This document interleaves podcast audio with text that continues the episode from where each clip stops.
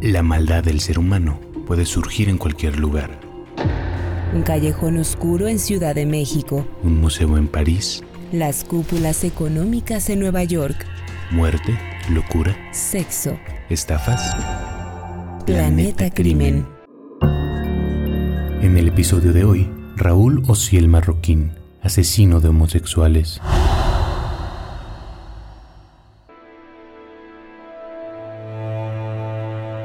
En la parte alta del departamento había colgado un gancho de hierro forjado. Era un instrumento que estaba fuera de contexto.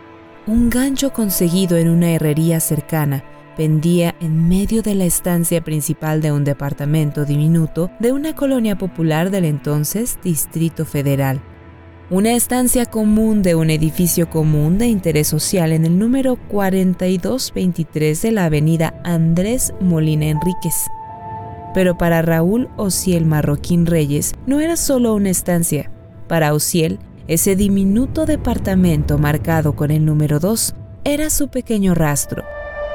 Su centro de operaciones en el que a engaños secuestraba a jóvenes homosexuales y los introducía en una pesadilla que tendría como final la muerte la muerte metida en una maleta que luego sería abandonada en cualquier calle o rincón de la capital mexicana. Los jóvenes morían lento y no sin antes sufrir torturas físicas y psicológicas. Asfixiados por la falta de aire que les provocaba estar colgados de ese gancho metálico durante los pocos minutos que duraba su final con los pies y las manos atadas, no más de seis minutos suspendidos en el aire y los jóvenes habían dejado de respirar.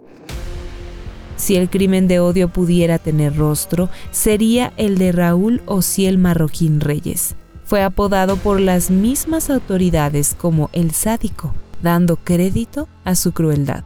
Era un joven de solo 25 años que dibujaba una mueca ante la cámara cuando fue detenido y que se convirtió en uno de los asesinos más crueles de la historia criminal moderna mexicana por la hazaña con la que secuestró a seis muchachos y mató a cuatro de ellos. En 2005, el sádico se ponía sus mejores ropas y de noche salía de fiesta a la zona rosa, preparado para matar. Pero no lo hacía solo, tuvo un cómplice, aunque Ociel se llevó todo el crédito porque el otro nunca fue detenido. Jueves por la noche en la zona rosa, a unos pasos de Paseo de la Reforma, arteria del centro de la capital. Aquello es un hervidero de fiesta y ambiente relajado para la diversidad sexual. La calle peatonal que conecta con la glorieta de insurgentes es una sucesión de bares. Música estridente en uno, noventera en otro, terrazas llenas de voces que intentan comunicarse por encima de la música. Lo mismo las calles de alrededor con puertas que conducen a paraísos de fiesta, cerveza y baile. Puertas con banderas arcoíris que invitan directamente a la comunidad gay, a lesbianas, trans, queers. Una zona segura para ser quien eres. O casi segura. Ese jueves 27 de octubre, Jonathan Razo iba a ir de fiesta por ahí. Le tocaba recorrer un camino largo entre su casa en Ecatepec, a las afueras de la Ciudad de México, y el cabaretito de la zona rosa, un bar que suele ser frecuentado por la comunidad homosexual y en el que había quedado de verse con un amigo suyo llamado Isaac. Pero Isaac se retrasó casi dos horas por el tráfico. Jonathan se impacientó y decidió entrar al bar solo. Empezó a sondear el ambiente. En el cabaretito, deslumbrado por las luces neón, encontró a un tal Carlos. Jonathan lo abordó y empezaron a coquetear. Hablaron más de una hora. Se sonrieron. Para cuando su amigo llegó casi dos horas después de lo acordado, Jonathan estaba ya prácticamente saliendo del bar con ese tal Carlos. Isaac le dijo que no se fuera, que habían quedado de verse para convivir un rato, que se le había hecho tarde, pero Jonathan iba entusiasmado y no le hizo caso a su amigo. Le gustaba su ligue, con esa barbilla cuadrada y labios gruesos, los ojos grandes y la mirada tan penetrante, de esas que asustan pero gustan. Aceptó la invitación para ir al departamento del supuesto Carlos, que en realidad era Raúl Ociel Marroquín Reyes, y ya tenía planeado llevarlo a su casa para matarlo con ayuda de su amigo y cómplice Juan Enrique Madrid Manuel. Apenas entraron al departamento, Ciel dejó de fingir y le aplicó una llave china, inmovilizándolo. Su cómplice salió de la habitación y entre los dos lo amarraron de pies y manos. Lo amordazaron e interrogaron para ver si tenía dinero. Ellos juzgaron que sí, así que le pusieron precio a la vida de Jonathan. Pedirían 50 mil pesos de rescate. Osiel Marroquín nació en Tamaulipas. Era un joven de ojos grandes, nariz ancha y piel morena claro. Era delgado, un poco atlético. Entró al ejército motivado más por su precaria condición económica que porque realmente tuviera vocación, según recoge el perfil del asesino que le hizo el periodista Fernando del Collado en su libro Homofobia, Odio, Crimen y Justicia, 1995-2005. Alcanzó el grado de sargento segundo en su tierra, Tampico. Tenía la ambición de ascender y estudiar medicina, pero no tenía dinero y tuvo que abandonar sus sueños por el momento. Un tiempo más tarde volvió a pensar en grande. Participó en el certamen nacional de vacantes del ejército y tuvo suerte. Obtuvo una plaza para ingresar a la Escuela Médico Militar en el Distrito Federal. Así que empacó y se fue a la capital con altas expectativas las de convertirse en médico. Sin embargo, al poco tiempo tuvo que abandonar el proyecto y no pudo terminar la escuela por la misma razón. Le faltaba dinero. Tuvo que emprender el camino de regreso a su tierra. Ironías del destino. De aspirar a salvar vidas, terminó convirtiéndose en alguien que las quitaba. Pero mientras estuvo en las Fuerzas Armadas en Tampico, conoció al que se volvería su amigo inseparable, el entonces cabo del mismo batallón de infantería en el que él estaba, Juan Enrique. Cuando volvió a Tamaulipas después de su fracaso como aspirante a médico, Raúl Ociel volvió a ser su amigo. Se volvieron muy unidos y juntos comenzaron una carrera delictiva que dejaría varias fatídicas huellas. Asaltaron una tienda con revólveres de alto calibre en mano, Quizá por su escasa experiencia, los agarraron. A partir de ahí, ya no habría vuelta atrás en su carrera delictiva. Juan Enrique salió antes de la cárcel y reunió la fianza para sacar a su amigo. Entonces fue cuando se dirigieron a la capital a probar suerte. Llegaron de Tampico a la Ciudad de México ligeros de equipaje. Juan Enrique consiguió trabajo en la comercial mexicana, pero Raúl Ociel se quedó de ocioso en el departamento. Y justamente sería eso lo que lo llevaría al crimen, la ociosidad, que dicen es la madre de todos los vicios. Así se le ocurrió su primer secuestro. Para evitarse el uso de armas, le quitarían la libertad a hombres homosexuales jóvenes, crédulos, delgados y fáciles de manipular, porque esto les permitiría someterlos de manera sencilla y sin armas de por medio, echando mano del entrenamiento militar que habían recibido. Él sería el encargado de inmovilizar a sus víctimas con una china, una llave que también utilizan los luchadores. Raúl Ociel le contó a su amigo de sus intenciones. Lejos de cuestionarlas, él aceptó. Decidieron escalar un peldaño más en esa carrera delictiva que ya habían empezado en Tamaulipas y apenas un mes después de haber llegado del norte, planearon sus primeros pasos. Irían a cazar homosexuales a la zona rosa, la trampa perfecta. El domingo 13 de noviembre de 2005, la policía recibió una llamada. Tenía que acudir a la colonia obrera porque había una bolsa de plástico negra que estaba abandonada en medio de un desnivel de la calzada Tlalpan. Días antes, las autoridades habían recibido una denuncia por el secuestro de un joven que había desaparecido en un bar de la zona rosa. Su nombre era Jonathan Razo Ayala. Sí, el joven de Ecatepec que, por culpa de un retraso, terminó ligando y yéndose al departamento de un tal Carlos. Tenía 21 años en el momento de su desaparición. Santiago, el padre de Jonathan y quien fue a denunciar, recibía llamadas telefónicas del teléfono de su hijo pidiendo dinero a cambio de que lo liberaran. Gritos, amenazas, miedo. Durante 10 días los familiares del muchacho siguieron las instrucciones de sus supuestos captores y depositaron 4 mil pesos de manera diaria a una cuenta del Banco Banamex a nombre de un tal Juan Carlos Alfaro Alba. El nombre no fue al azar. Más tarde, se sabría que en realidad fue una de las primeras víctimas de secuestro de Ociel, que no de homicidio. Aunque cumplió las exigencias de los secuestradores, la familia de Jonathan fue a denunciar. El móvil del secuestro le hizo dudar a la policía. Primero desestimaron que Jonathan estuviera realmente en cautiverio y pensaron que sería parte de una estrategia suya para sacarle dinero a su familia. En realidad la policía investigó poco, o al menos no lo suficiente. Lo intentaron rastrear, dieron aviso a varias dependencias de seguridad social buscándolo. Siguieron pensando que era una simulación, pero surgió la teoría de que los posibles cómplices del joven en su plan lo habían asesinado de verdad, según contó uno de los investigadores del caso en un programa televisivo. La siguiente línea de investigación en caso de asesinato fue la pareja. Si era homosexual, había que investigar quién era su pareja en turno, porque probablemente podría haber sido un crimen pasional. Todo mundo sabe que los gays se meten en problemas, que son promiscuos y violentos, ¿no? El prejuicio insano encima del respeto a los derechos humanos, una práctica común en las investigaciones de crímenes contra la comunidad homosexual. Pero ni alguna pareja ni la propia víctima eran el responsable de este crimen.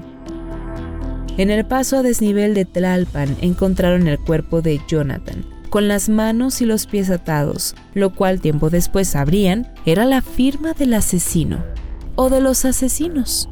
Tenía golpes en la cara y por todo el cuerpo. En el cuello traía un surco porque lo habían estrangulado, tanto con las manos como con algún otro objeto, según determinaron los peritos. Objeto, después se conocería, era el gancho metálico colgado en la sala del homicida. Este fue el primer homicidio de El Sádico y su cómplice. Ya con anterioridad habían intentado en dos ocasiones su macabro plan, pero habían fracasado. Los dos jóvenes que fueron secuestrados antes de Jonathan no tenían dinero y quizá por ello decidieron dejarlos en libertad a ambos. Pero basta, esto no se volvería a repetir. Jonathan fue su tercera víctima de secuestro, pero la primera de homicidio. Cuando lo encontraron en ese desnivel, el cadáver del joven solo traía un calzoncillo puesto y estaba en posición fetal dentro de la maleta.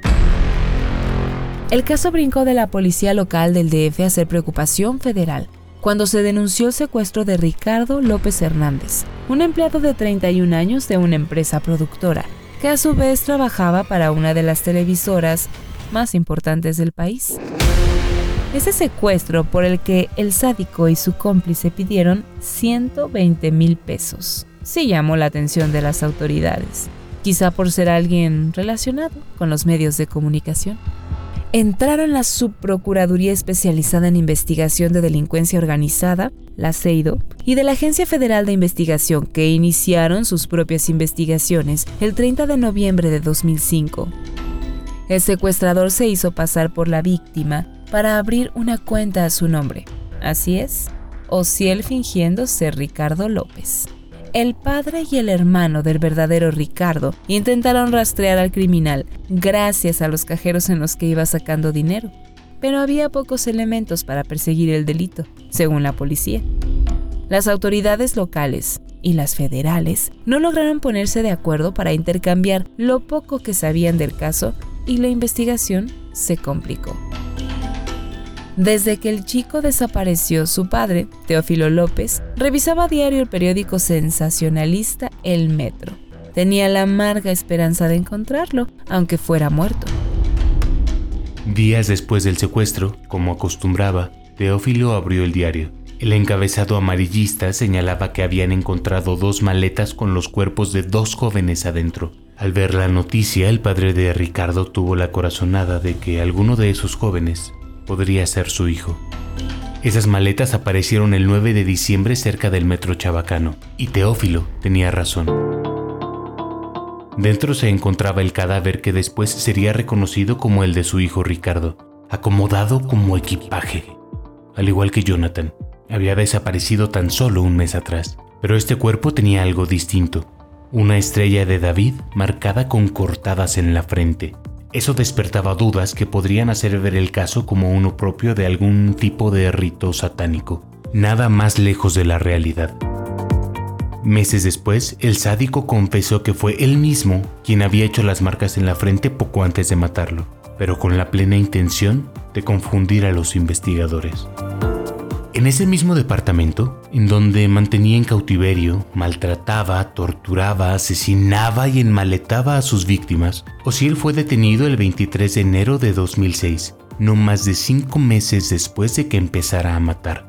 Fue aprendido por agentes de la entonces Agencia Federal de Investigación, acusado por el secuestro de seis personas y el asesinato de cuatro. Además de a Jonathan y Ricardo, sedujo, secuestró y estranguló a Armando y Víctor Ángel, dos jóvenes que fueron captados en el mismo bar. A pesar de que en todos los casos recibió dinero por el rescate que pedía, y que supuestamente era la intención original de secuestrar jóvenes, Raúl Luciel y su cómplice decidieron que todos tendrían tarde o temprano el mismo final, la muerte. A la hora de asesinarlos, el cautivo no tenía idea de cuál sería su irremediable destino. Ociel y su cómplice lo engañaban con que iban a liberarlo. Lo guiaban de la habitación en la que estaba encerrado a la sala, en donde estaba ese gancho de metal colgado en la pared. Le cubrían los ojos con cinta adhesiva, le rodeaban el cuello con una cuerda que colgaba del mismo gancho, o si él utilizaba la china y los inmovilizaba. Le hacían creer que ponerle el vendaje era solo un paso más hacia la libertad, pero además de cubrirle los ojos, lo ataban de manos y pies. Juan Enrique lo abrazaba, no como un gesto afectuoso, no.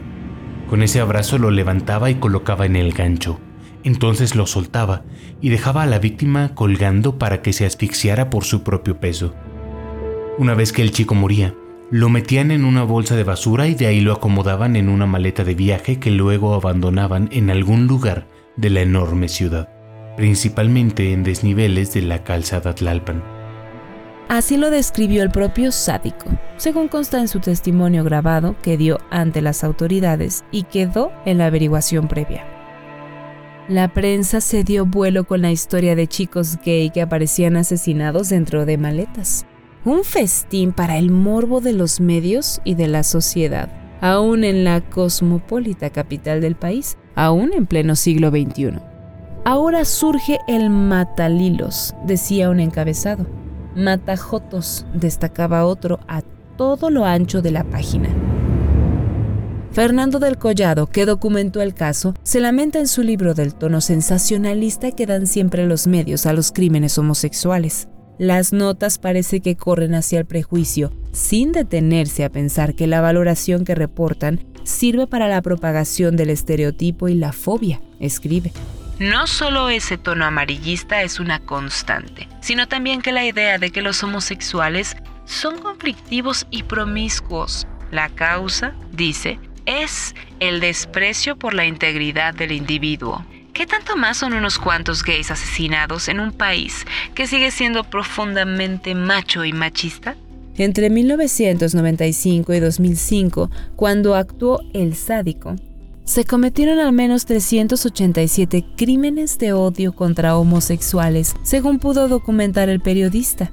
Todos ellos fueron acuchillados, degollados, estrangulados, torturados, pejados, golpeados, insultados, mordidos y hasta mutilados en sus genitales.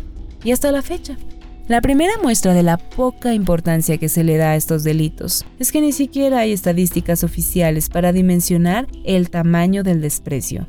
Tanto la Comisión Nacional como la Comisión Interamericana de Derechos Humanos han hecho recomendaciones a México de que formule registros, pero solo 14 de las 32 entidades del país tienen tipificados los crímenes de odio, motivados por la orientación sexual de la víctima.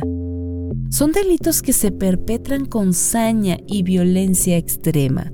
A las personas las matan por lo que representan, por el grupo al que pertenecen, apenas si hay ciertos protocolos de actuación para autoridades, para que si se sabe que era gay o lesbiana, se le dé la relevancia a ese dado de la investigación.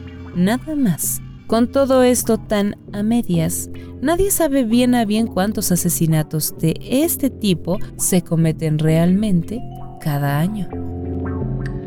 Cuando surgió este caso, el escritor Carlos Monsiváis publicó que los crímenes de odio forman parte de un comportamiento histórico. A las mujeres y a los homosexuales se les mata porque son presumiblemente débiles, porque son eliminables.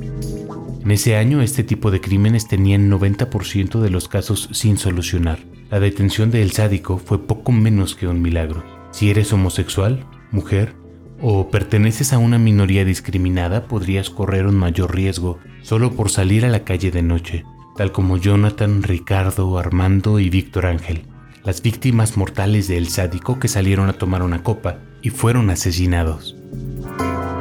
Tres días después de que Ociel fuera detenido, el 26 de enero de 2006, Genaro García Luna, el entonces director de la desaparecida Agencia Federal de Investigación, anunció ante los medios la detención del asesino serial de homosexuales que estaba causando miedo y sensacionalismo en la Ciudad de México. Raúl Ociel Marroquín Reyes fue presentado ante los medios como los delincuentes del narcotráfico, con un chaleco antibalas puesto y con dos agentes que sostenían un arma larga y que tenían la cara cubierta, uno de cada lado, sosteniéndolo por el antebrazo. Su mirada no era de arrepentimiento, era dura, directa. Abiertamente aseguró no tener remordimientos. Lo único que le preocupaba, dijo, era estar haciendo pasar a su familia por esto. Pero en las víctimas y en las familias de ellas, nunca había pensado. Negó ser homofóbico, ¿pueden creerlo? Aseguró que no había odio contra ellos por ser homosexuales, a pesar de que sus crímenes demostraban justo lo contrario. También dijo que no tenía traumas, que tuvo una niñez normal, que no lo violaron y tampoco lo habían golpeado y que no, no se arrepentía de los crímenes que había cometido. Según él, los escogió para no batallar en operaciones que implicaban armas y vehículos. Por eso buscó homosexuales, porque, según él, bastaba con ir a lugares frecuentados por la comunidad, porque estos jóvenes se acercaban solos y lo abordaban. Simplemente, era más fácil para él tratar con estas víctimas. Lo que sí lamentó es no haber puesto más cuidado en sus maniobras para asesinar. No me arrepiento, dijo tranquilamente. Solo que refinaría mis métodos para no cometer los mismos errores y no ser detenido. De ese tamaño el cinismo. Es más, incluso consideró que con sus crímenes contra homosexuales estaba haciendo un bien a la sociedad. Declaró sin ningún pudor ante las cámaras. Esa gente hace que se malee la infancia. Me deshice de homosexuales que de alguna manera afectan a la sociedad. Digo, se suben al metro y se van besuqueando. Voy por la calle y me chiflan, me hablan. Y según él, no era homofóbico. Al momento de su detención, Ociel traía dos credenciales de dos de sus víctimas en el bolsillo, preseas que le recordaban quién era y qué es lo que había hecho. Además traía tres tarjetas bancarias donde realizaba las operaciones para el pago del rescate, un celular y las navajas que utilizó para torturar al último de los muchachos que mató. Ocielo tuvo arrepentimiento de haber matado. Cuando lo presentaron a la prensa miraba al frente y tenía una mueca que, un poco más desarrollada, podría haber sido una sonrisa. El sádico hoy purga una condena de casi 300 años en el penal de Santa Marta, Acatitla. Fue sentenciado en 2010 por homicidio calificado de cuatro jóvenes y secuestro de seis. Vive sus años de encierro sin culpa por lo que hizo, pero el que no ha pagado por secuestrar y matar con él es su cómplice, Juan Enrique Madrid Manuel, que se esfumó cuando detuvieron a Ociel y hasta la fecha está prófugo de la justicia. Narrado por Ricardo Ribón y Mariana Perusquía. Texto e investigación, Mariana F. Maldonado. Producción en audio, Uriel Islas. Esta fue una producción de Máquina 501 para el mundo. De Nada Mundo. Productor ejecutivo, Manny Mirabete.